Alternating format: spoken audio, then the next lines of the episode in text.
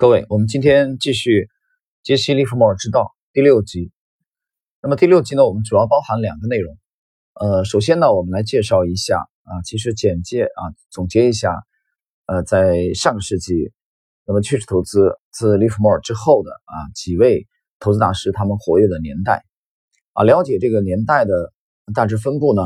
呃，会让我们比较清晰的呃了解这些投资大师之间的传承。呃，那么第二个内容呢，我们来了解在上个世纪啊中期啊，就是一九五零到一九六零前后，那么趋势投资的啊从理论上的的这个呃发展啊，就是我前面我们讲这个实践啊，通过投资大师的他们的这个周围的这个投资实践啊，后边我们结合这个从理论方面的这个投资呃趋势投资的这个它的爆发。啊，其实我们去回顾在上个世纪的中叶啊，呃，从上个世纪初到上个世纪中叶，尤其是从呃一九二零年到一九六零年这四十年啊，我个人认为是趋势投资的呃黄金的四十年啊。这四十年当中，等一会儿我们介绍，大家会发现啊，有几位这个投资大师啊，他们的这个交集在这四十年当中出现啊，他们都呃取得了辉煌的投资业绩，同时也给我们这样的。后辈啊，后人提供了无数的丰富的研究的资料。好了，呃，首先我们来了解一下。那么，既然是作为趋势跟踪的开山鼻祖啊，我们首先必须得回避不回避不了的就是杰西·利弗莫尔。利弗莫尔在十五岁，就是一八九二年前后啊，进入股市。那么，十五岁左右开始交易。那他活跃的年代其实一直持续到他一九四零年啊十月二十八日开枪自杀。那就是说，利弗莫尔活跃的时间是1892年到1940年啊，这个跨度，与利弗莫尔的这个跨时间跨度几乎是重叠的。呃，是这个伯纳德·巴鲁克啊，这是华尔街的另外一位投资巨擘。那么同时，呃，在另外一位啊，与利弗莫尔几乎是重叠的啊，另外一位，但是比他稍早一点的就是。我们在这几集连续介绍的，呃，理查德·威科夫。理查德·威科夫呢，是一八七三年出生啊，那么一九三四年离世。其实大家可以知道，那么理查德·威科夫接触股市大概也在十五岁左右啊，那也就是说一八八八年啊前后。但是我在前几集有过介绍啊，威科夫和利弗莫尔的最大的区别在于，威科夫非常谨慎啊，利弗莫尔身上的赌性特别强啊。维科夫在大规模投资股市之前，他经过了长期的漫长的准备，啊，一开始甚至几百股的去尝试做交易，同时自己还做市场研究，还写股市评论，啊，这点和利弗莫尔是有区别的。利弗莫尔一一开始就战斗在股市的第一线，就是交易，啊，一开始就抄价格，啊，而且赌性特别浓。利弗莫尔，所以维科夫的真正活跃的年代的话，我们我们至少要啊推后到维科夫的大规模的投资的。这个年代至少要从，呃，这个他进入股市的这个十五岁啊，一八八八年前后啊，往后至少要推十年。我研究理查德·维科夫，我发现他前期的这个准备花了大约将近十年的时间，十年，那就是说到一八九八年前后啊，维科夫活跃的这个这个年代啊，这样的话就比利弗莫尔呢晚了六年啊，一八九八年前后啊，一直到这个维科夫这个去世为止。呃，威科夫出版了一部著作啊，我们之前有过介绍，就是他讲的在华尔街，华尔街活跃了三十三年，啊，大概大约大家大概去推算一下，啊，当然这部著作出版的时候呢，维科夫还没有还没有这个应应该还是在世的，所以我们介绍的这个就是第三位就是理查德·威科夫啊，和利弗莫尔有相当的交集。本人本来的话，这两个人年龄也差不多嘛，只差四岁啊，维科夫是年长四岁而已。好，那么接下来就是，嗯。尼古拉斯·达瓦斯啊，就是那个舞蹈演员。这个尼古拉斯·达瓦斯，他原来他不是这个，他是个移民啊。他在五零年前后才进入美国。实际上，他开始在美国股市进行交易的话啊，一开始是很偶然的啊，等于是舞蹈团等于是分分了啊，分配了，被动的分配了股票，然后让他很被动的这个盈利了啊，大概八千美元啊，这个这个事儿很刺激他。所以我看就是对达瓦斯的这个复盘的研究，我们发现他活跃的就是公开的报道并不多啊，因为他有一部著作非常有名啊，我从股市赚了两百万美元，但是从这个这部书之后又出了一部，后来以后基本上就销声匿迹了啊，尼古拉斯达瓦斯。所以我们现在可以掌握的资料而言，达瓦斯活跃的在交易这个上面活跃的时间其实并不是很长。达瓦斯进入市场大概六年半之后才开始盈利，前之前的六年半就是交学费的啊，这个碰壁啊，吃亏啊，亏钱，跟现在散户一样的啊，直到他呃这个其实进入了趋势投资的啊这个领域啊，当然他自己独创了一个箱体理论，其实那个箱体理论还是趋势投资的一个一个小分支而已。所以这样的话呢，尼古拉斯达瓦斯活跃的年代大概是从五零年啊，五零年到这个六零年前后，就这十年的时间啊。就是其实我看到确切的话，大概是在五九年前后吧，就是大概也能算十年。一九五零年上个世纪中叶到六零年啊，这十年是尼古拉斯达交达瓦斯交易最活跃的啊这个时间段。好了，那么接下来就是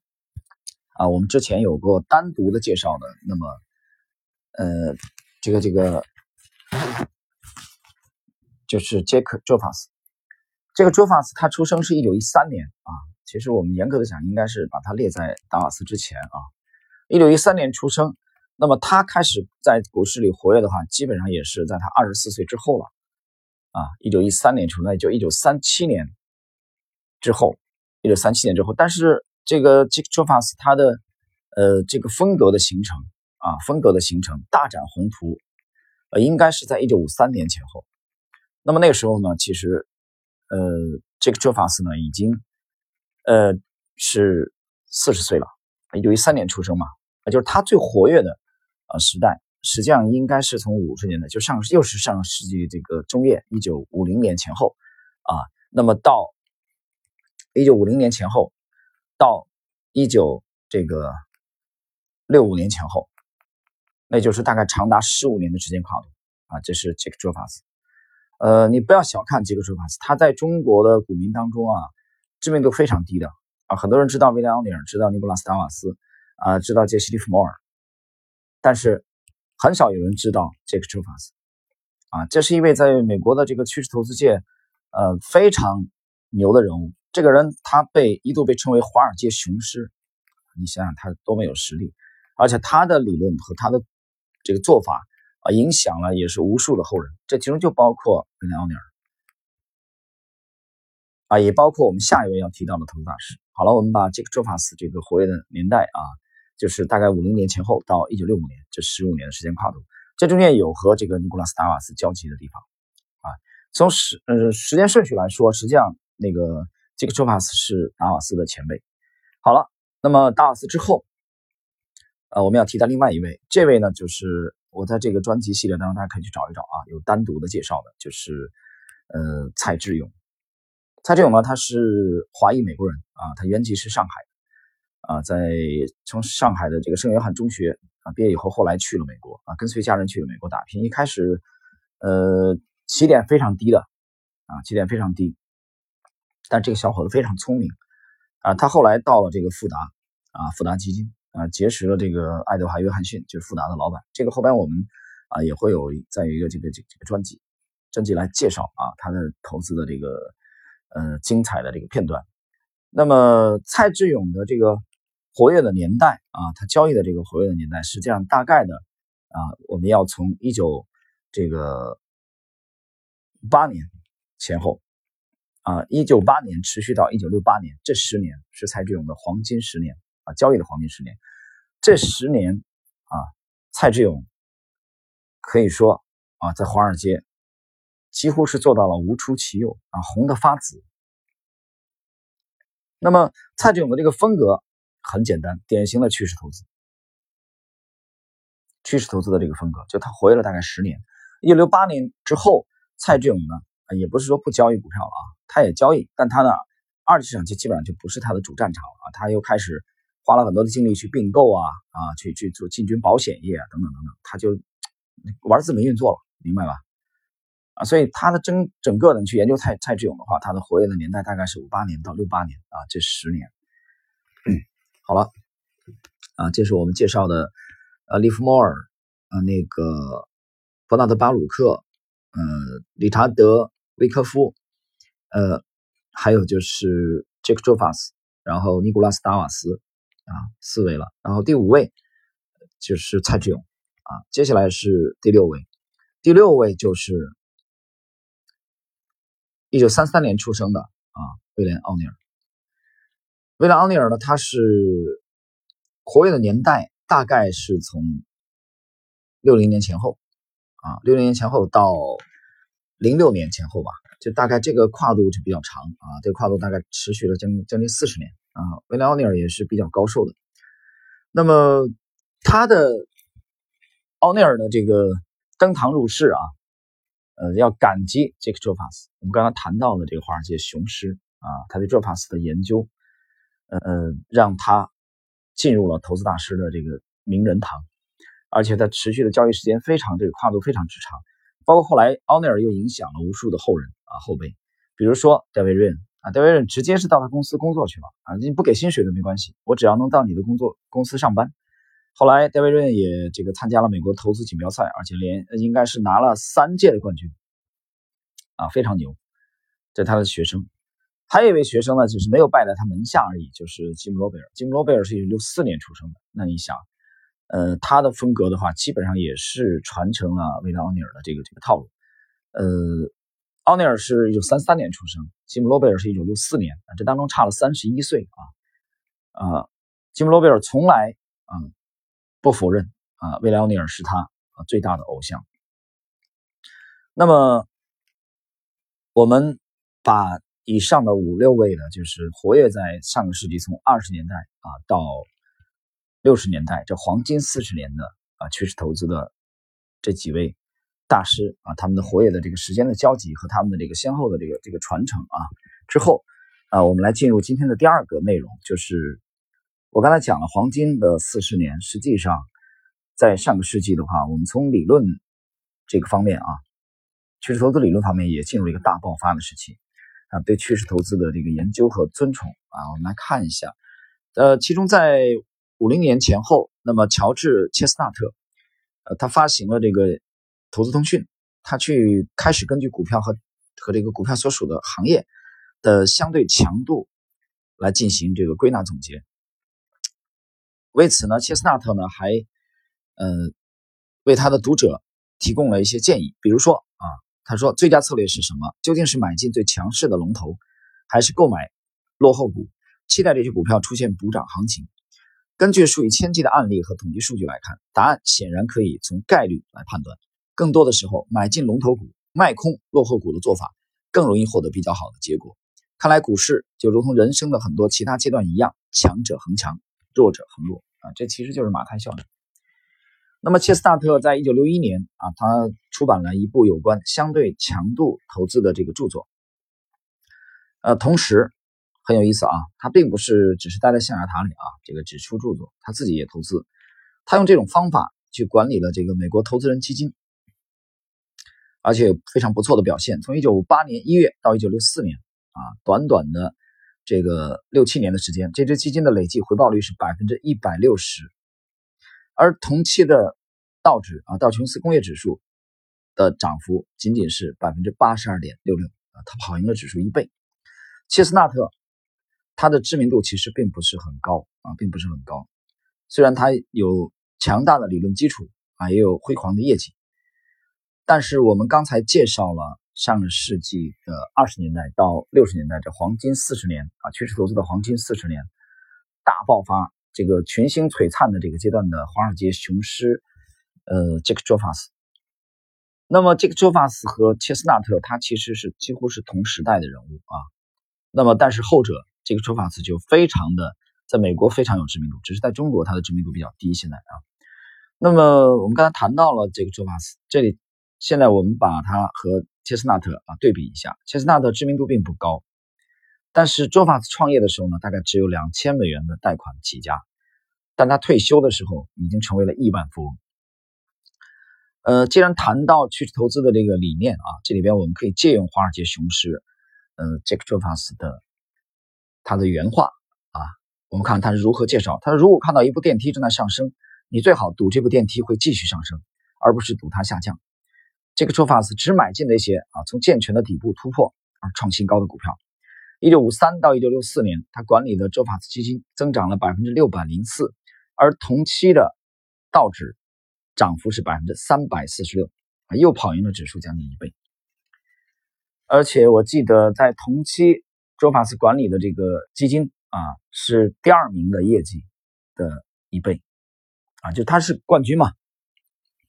美国当时的这个 共同基金的冠军，啊，他的辉煌的业绩实际上。啊，不但是影响了贝莱奥尼尔一生，而且影响了这个我们刚才他介绍的华尔街金童蔡志勇啊，华裔的美国人蔡志勇。蔡志勇也开始这么干了啊，他发现这个研究了这个就卓帕斯以后，蔡志勇也开始这么干。那么这其中呢，就是当时的富达基金，富达基金蔡志勇向老板建议说：“你再分一支出来啊，在五八年前后，所以老板同意了，就分了两只基金出来啊，这两只基金。分别是由这个爱德华啊奈德约翰逊，约翰逊的二世和这个蔡志勇，他们俩管理啊，一个是老板。这个爱德华约翰逊他是富达基金的创始人，而蔡志勇是打工的啊，他是富达基金的这个经理啊，就实际上他是彼得林奇的前任啊。那么蔡志勇用这种方法啊，趋势投资的方法，呃，干得非常出色。一九六五年他自己这个独立啊。创立了曼哈顿基金，等于拉出来单干了。结果他的目标呢是募集两千万五百万美元啊，这个来投资。结果第一天就吸引了二点七五亿美元啊，比他预计的超出了十倍以上。由此可见，当时蔡志勇的号召力。呃，关于蔡志勇的这个魅力啊，我们在后期会有这个专门的节目来介绍。我们刚才谈到了这个说法斯不但影响了蔡志勇。啊，而且不但影响了这个爱德华·约翰逊，也影响了威廉·奥尼尔啊。威廉·奥尼尔后来创立了他的这个看斯利姆这个理论啊，他也提到过说，买进最佳的股票，卖出最差的股票。呃，同样，我们也提到，在上个世纪的六十年代啊，尼古拉斯·塔瓦斯也是用趋势投资的方法啊，积累了巨额的财富，在短短的几年的时间。啊，三年左右的时间，他从美国股市就赚取了两百万美元。呃，我们接着来，在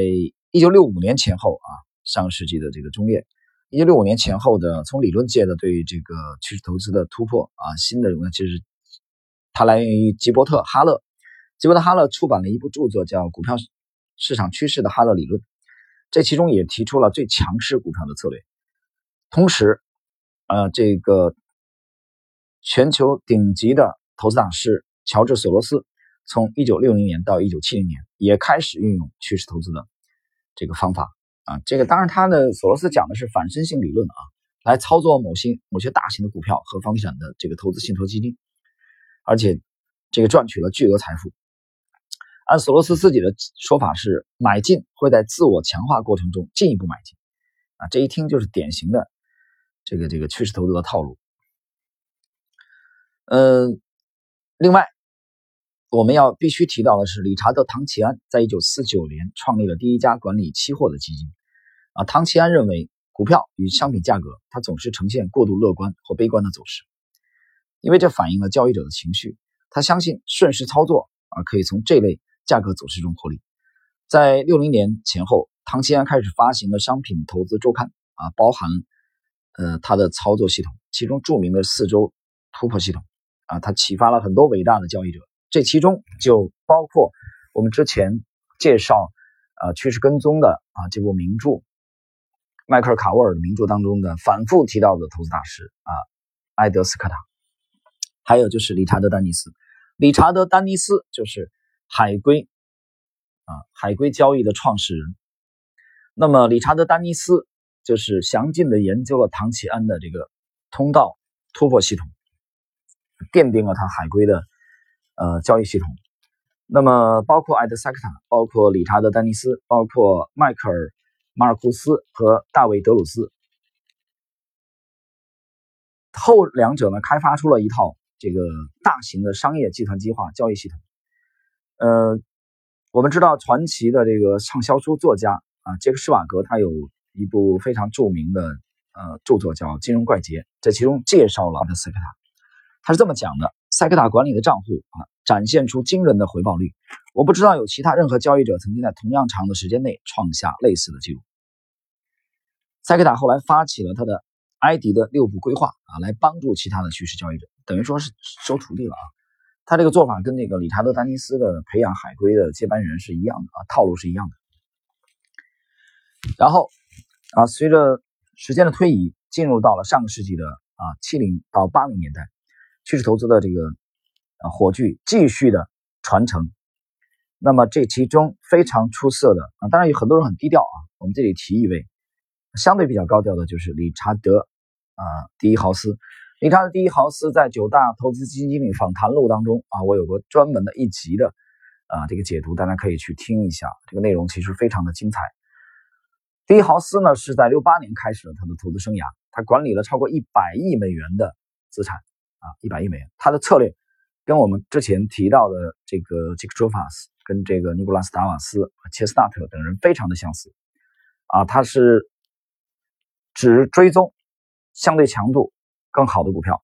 在上世纪七十年代，一九七零年，《巴伦周刊》啊，这个周刊我们在上期节目有过啊，这个介绍啊，查理芒格是每周必读的《巴伦周刊》。《巴伦周刊》呢提名第一豪斯为全全世界啊全世纪团队的二十五名代表人物之一。这些人被视为过去一百年共同基金这个行业最有影响力的人。那么杰克施瓦格啊，在零八年他出版了他第二部。叫新金融怪杰，曾经有介绍过迪豪斯。那么迪豪斯实际上啊，他本人对趋势跟踪啊有过一段精彩的描述。我们把他这段描述啊这部分描述作为今天节目的啊结尾啊，大家可以来体会一下大师是如何看待趋势投资的。那么迪豪斯是这么说的。我试图买进那些要么已经有很好走势的股票，要么价格已创新高的股票，要么呈现正向相对强度的股票。我一直在寻找在当时最具潜力的股票，即使我认为我持有的股票还会上涨，但如果我相信另一只股票在此期间有更好的表现，我就会换股。